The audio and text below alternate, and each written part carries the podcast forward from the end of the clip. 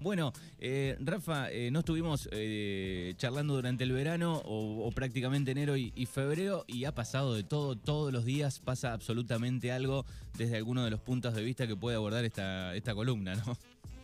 Sí, mucho, mucho trabajo va a haber este año, ¿no, Manu? A nivel judicial y también los temas que tengan que ver con la seguridad, ¿no? Con este mm, nuevo gobierno a nivel nacional que, bueno, le gusta gobernar por decreto, evidentemente, y bueno, y todos los días hay una medida nueva, ¿no?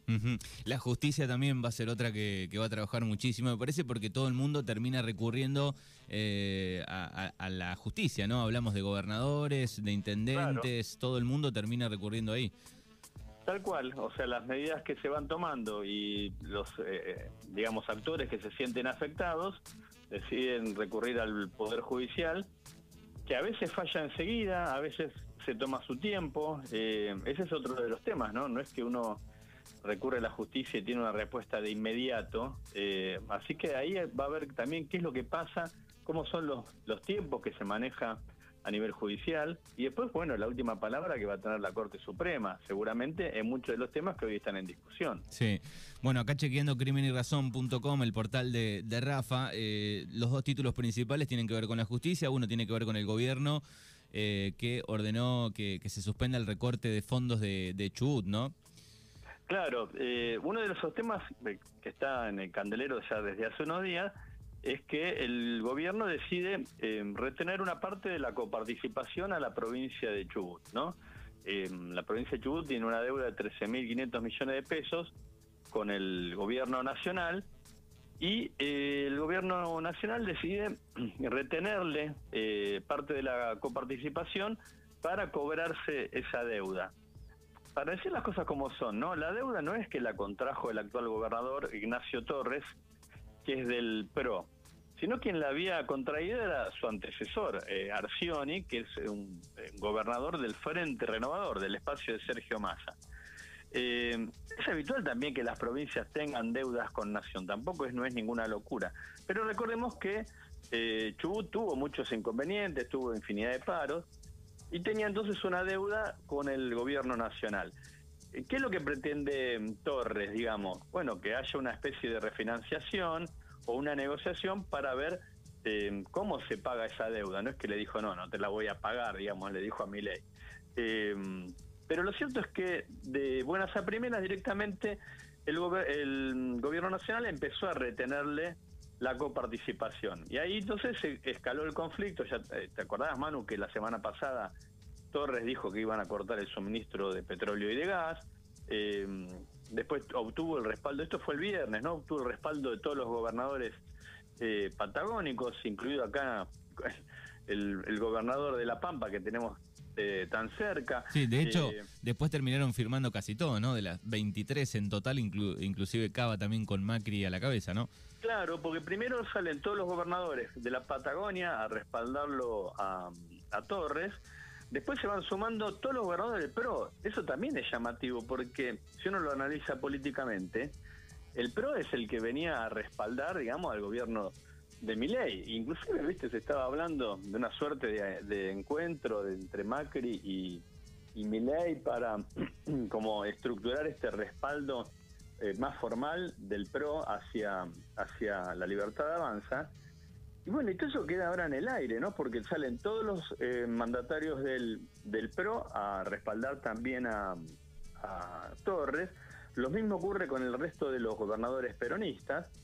Y así que se eh, genera todo un conflicto a nivel nación y provincias que después sigue escalando, ¿no? Eh, a nivel judicial, ¿qué es lo que pasó? Bueno, ayer el juez federal de Rawson le ordena al gobierno nacional que eh, deje de retener la coparticipación. El fallo también es llamativo porque no es que le dice, bueno, devuélvale lo que ya le, lo que, lo que se quedó, sino le dice, bueno, deje de suspender la eh, coparticipación, evidentemente porque efectivamente afecta al funcionamiento de la provincia, ¿no? E, es un derecho, digamos, constitucional recibir la coparticipación de impuestos, que después obviamente se usa para el funcionamiento, para el pago de salario, para para la administración pública en general, ¿no? Eh, ayer lo que ocurre entonces, la justicia federal le dice al gobierno nacional eh, que deje de retener la coparticipación. Ahora, el tema no termina ahí, porque el gobierno nacional, por lo que se sabe, tiene en estudio dos medidas. Una es apelar esa mm, decisión del juez federal de Rawson ante mm, la Cámara Federal de Comodoro Rivadavia, que sería el, tribunal eh, superior del juez de Rawson, y al mismo tiempo se habla de otra, otra medida que estaría en estudio por parte del gobierno, que sería pedir que eh, actúe la, Corte Suprema de Justicia, o sea, el máximo tribunal de la Nación, directamente, mediante un recurso que se denomina per saltum. Per saltum es que se saltee todas las instancias inferiores y que directamente actúe eh, la Corte Suprema. Así que, aunque el fallo está mm, vigente, eh, está lejos de todavía entonces del gobierno de haberlo eh, acatado. ayer hubo una conferencia de prensa también de los gobernadores en el Senado, con la intención, me pareció, de, bajar un poco la, la, espuma, ¿no? De que la discusión vuelva a carriles más normales eh, eh, ayer Torres dijo en esa conferencia de prensa que para él el tema estaba saldado con la decisión judicial, pero a mí me da la impresión que para el gobierno no está nada saldado y que van a seguir eh, discutiéndolo tanto a nivel eh, judicial como a nivel político, ¿no?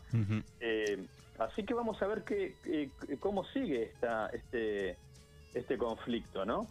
Sí, sí, es como que eh, de parte del gobierno, sobre todo pienso en, mi ley, bueno, cuesta mucho la, discusión, ¿no? El, debatir, el charlar, el, dialogar con, los gobernadores cuesta muchísimo. Parece ser un gobierno que no, que no entiende que la política justamente es eh, negociar, pero en el buen sentido, ¿no? Porque a veces se entiende como que negociar está mal. Y negociar es lo que hacemos todo el tiempo, ¿no? Los acuerdos que vas... Eh, como si como si negociar fuera sinónimo de negociado, ¿no? Algo espurio. Y no es así. Negociar es ponerte de acuerdo. Bueno, vos me das esto, yo te doy esto otro, yo te lo voto, pero vos me tenés que apoyar en, esto otro. Esa es la política, ¿no? No es todo blanco o negro. Eh.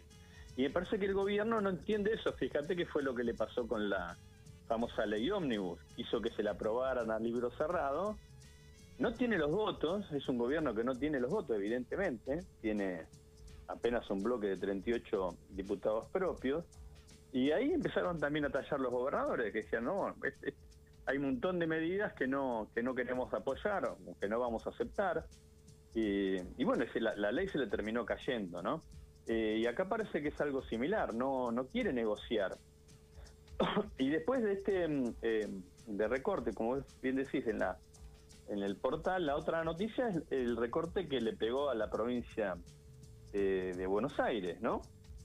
Que tiene que ver con, eh, el, con un fondo, eh, ese dinero de, de, qué es.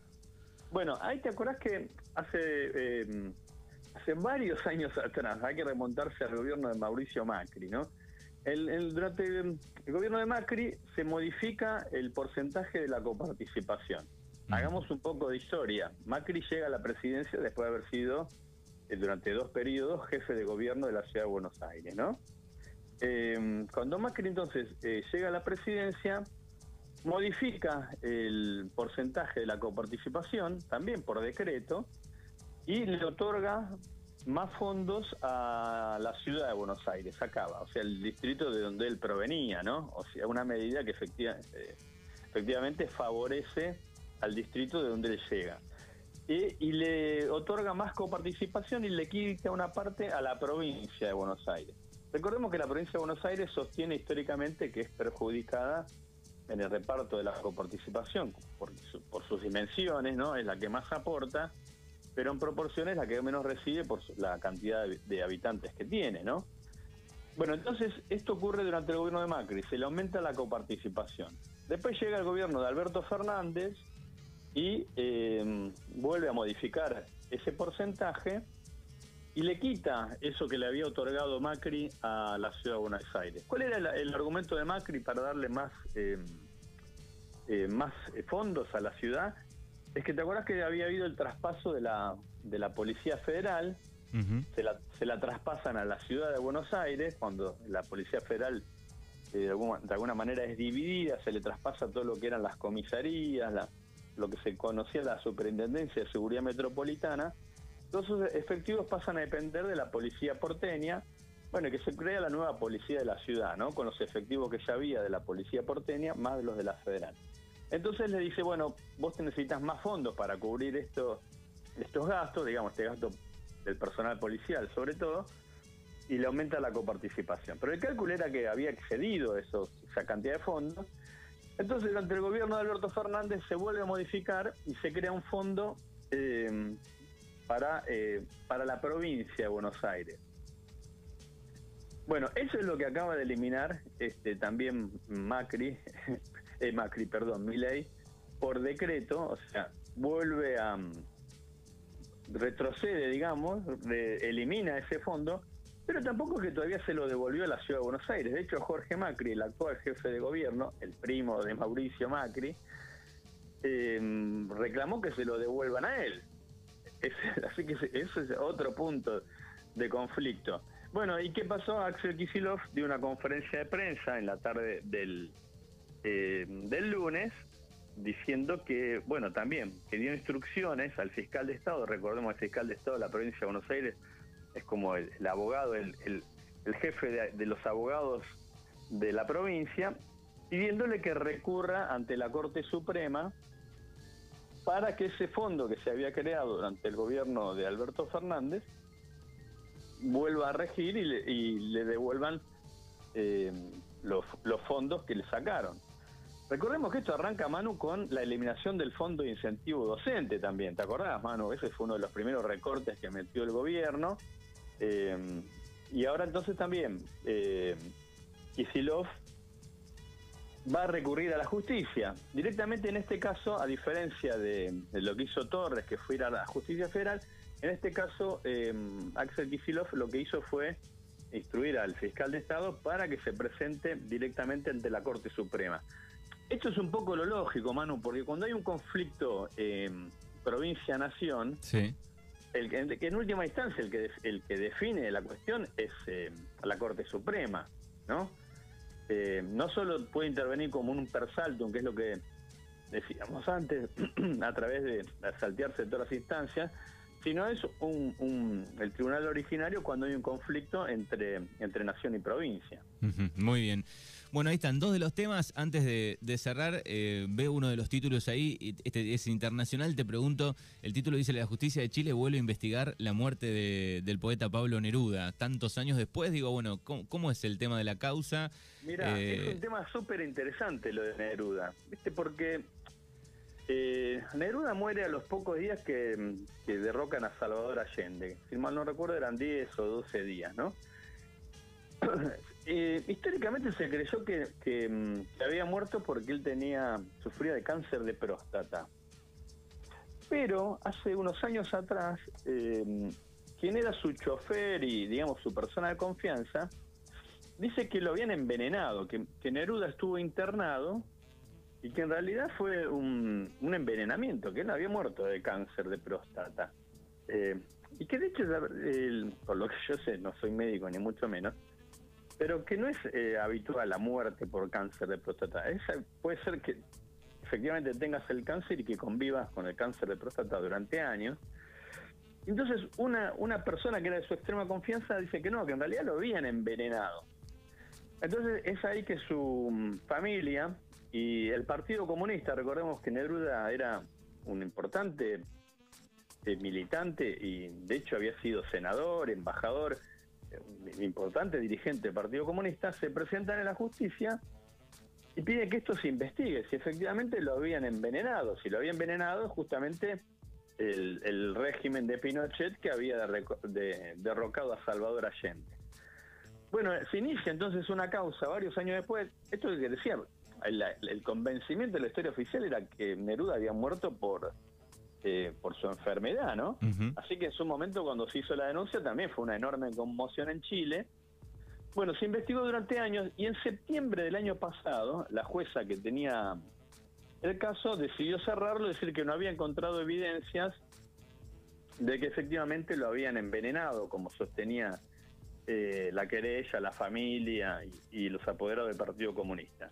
La novedad que hubo ahora la semana pasada entonces es que eh, hubo un tribunal de apelaciones de tres jueces que ordenaron que la causa se vuelva a abrir y que se siga investigando y ordenan una serie eh, de medidas. Porque, ¿qué pasó?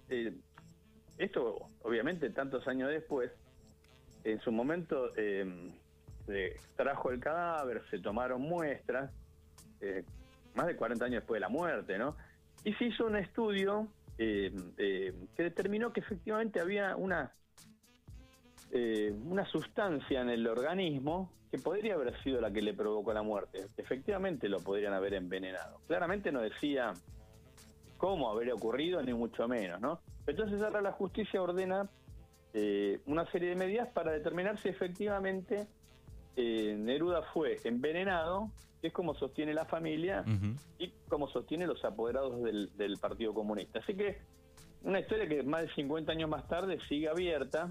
Bueno, y ahora se investigará o tratarán de, acotar o de, cerrar todas las dudas que puedan existir para determinar si efectivamente fue un suicidio. La, la idea, la tesis es que cuando él estaba internado, eh, hubo un agente de la policía secreta que se hizo pasar por médico y fue el que le suministró eh, el veneno y así le provocó la muerte.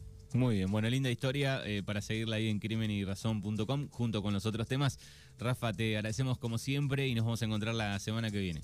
Bueno, mano, así que buenísimo que hemos retomado el contacto y nos vemos la semana que viene entonces. Abrazo enorme.